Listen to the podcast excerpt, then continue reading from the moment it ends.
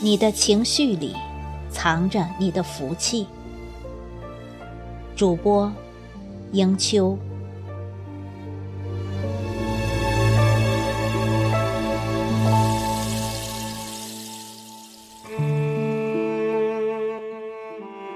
关于控制情绪，奥格曼迪诺在《羊皮卷》中这样谈起：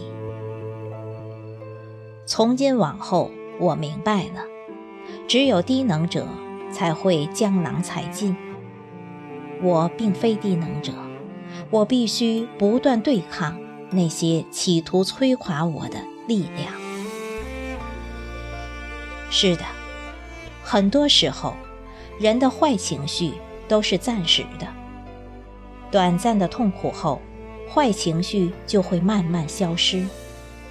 因此，不要被一时的阴暗。而将自己陷于苦恼之中。当你的情绪快到爆发的临界点时，屏住呼吸五秒，问一问内心的自己：你下一步要做什么？会有什么后果？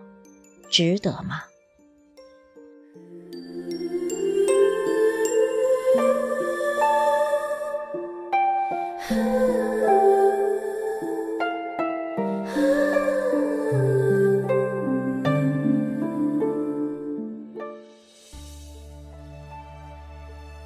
你有没觉得你的运气值就好像一个波峰图，有波峰也有波谷，但现实却好像总是低谷徘徊，诸事不顺。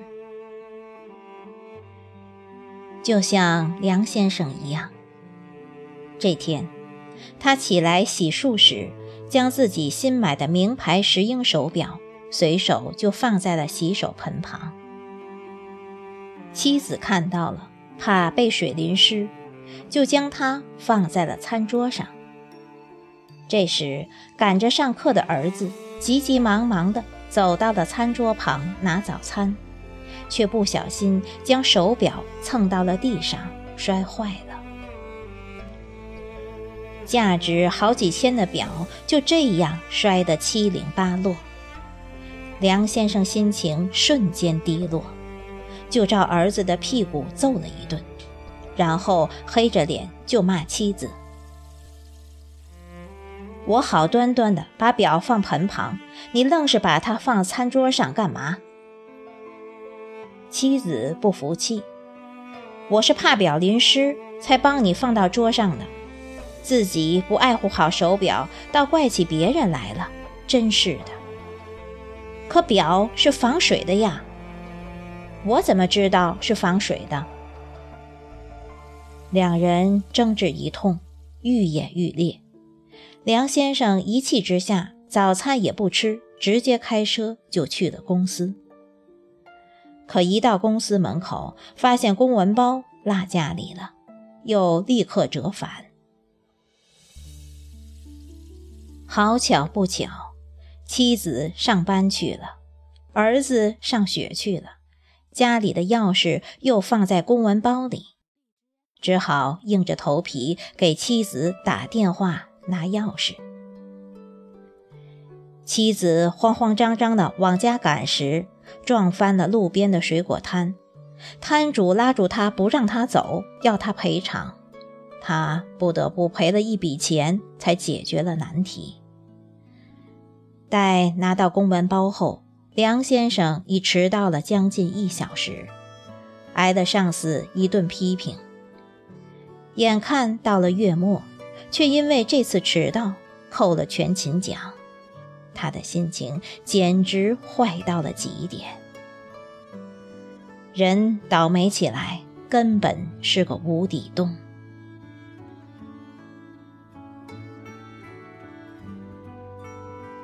换做每个人。如果经历梁先生这般遭遇时，人的心情都不会好到哪里去。但偏偏有人发生了同性质甚至更严重的事，结果却完全不一样。老刘家里有一个一岁多大的宝贝儿子，十分好动外向，见到什么都喜欢拿来咬、拿来玩儿，因此一刻不盯着，生怕又吃了什么不干净的东西。这天家里突然要来一帮客人，家里菜不够，妻子让老刘去市场赶紧买些菜。他走得急忙，就让孩子在角落玩着玩具，嘱咐好妻子记得时不时出来看着点孩子。刚出门不久，儿子便拿起了放在角落旁的洗涤剂。因为是小瓶装洗涤剂，儿子看到瓶里晶莹剔透的液体，很是好奇，拿起瓶子就往嘴里吸。妻子在厨房里忙得团团转，却忘了丈夫的嘱咐。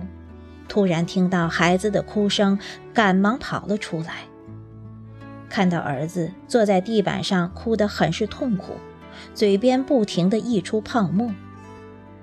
再看地上倒出来的洗涤剂，他惊慌失措，一边哭一边拨打了急救电话。最终，因孩子年幼，误食剂量太大，医院奋力抢救无效。噩耗传来，老刘妻子不知该如何面对丈夫，面对这个家。他坐在冰冷的尸体旁，哭得伤心欲绝，嘴里不停的喃喃自责。当老刘赶到医院时，他看着妻子情绪低落，再看了一眼孩子，二话不说就给了妻子一个深深的拥抱，一边强忍着泪水，一边拍着妻子的背。反复念叨：“宝贝，没事的，是我不对，都怪我，都怪我，都怪我。”这样的夫妇，才算得上是彼此信任，患难与共。以上两件事，皆是因疏忽而引起的，可各自导向的结果却截然不同。意外和悲剧，也许就在下一秒钟出现。在造成的既定事实里，做任何事都是回天乏术。悲伤不可避免，失落不可避免，唯有一时的情绪是可控的。事发当时的情绪控制力，往往决定了后续的一切连锁影响是走向好。或是坏。心理学上提过费斯汀格法则，说的是，生活中的百分之十是由发生在你身上的事情组成，而另外的百分之九十，则是由你对所发生的事情如何反应所决定。例如梁先生。如果当初表被摔碎那时能冷静下来，就不会有后面的一切。最多只是摇头叹息一番，然后把碎表收拾好，日子照常过，也不至于让心情一落千丈。相反，如果老刘看到这样的结果后，对妻子大怒。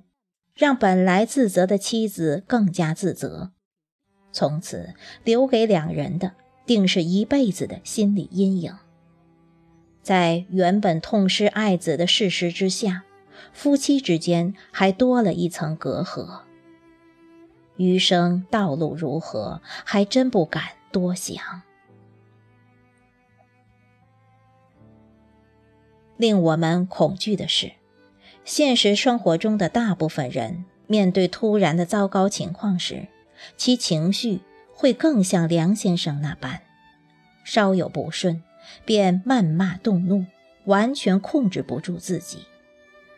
更有甚者，问题明明出现在自己身上，从不反思，反而将错误归结于他人，凉水、脏水使劲往别人身上泼。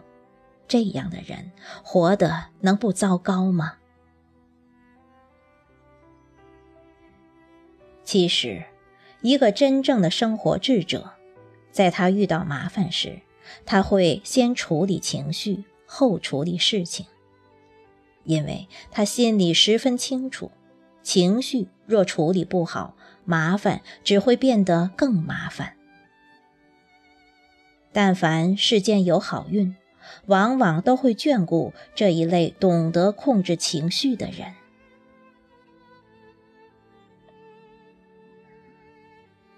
外交场合上风云莫测，暗涛汹涌，稍有一句不经心的话，或许就会成为毁灭自己的把柄。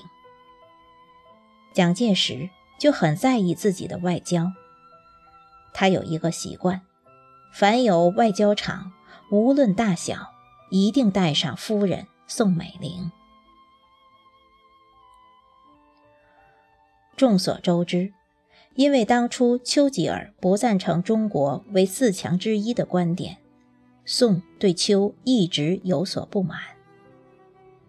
一次，宋美龄陪同蒋介石参加开罗会议，在非常迫不得已的情况下，不得已。与丘吉尔打交道，因为宋在外交场上独有风骚的魅力，让丘吉尔主动搭话。委员长夫人，在你印象里，我是一个很坏的老头子吧？即使宋美龄心里早对丘吉尔不满，但也没有不顾自己的情绪去刻意挖苦。他非常聪明，没有回答是或不是，而是睿智地反问丘吉尔：“请问首相，您自己怎么看？”丘吉尔给噎了一下，完全没想到宋美龄是如此机智，只能悻悻地回答：“哦，我认为自己呀，不是个坏人。”他顺势回答：“那就好。”以上这段对话后来被蒋介石特记在了日记里，时刻警醒自己，得多学习夫人该如何控制自己的情绪。宋美龄的外交智慧令人赞叹不已，既不违反外交礼仪，又不违背自己内心，其不卑不亢的姿态，又何尝不是源自内心里？最优秀的情绪自控力。古人云：“宠辱不惊。”翻开浩荡的历史长卷，多少名利场宦海浮沉，潮起潮落；富贵乡人为财死，鸟为食亡。也有不少人曾从金字塔一落千丈。而后万劫不复。有人的地方就有江湖。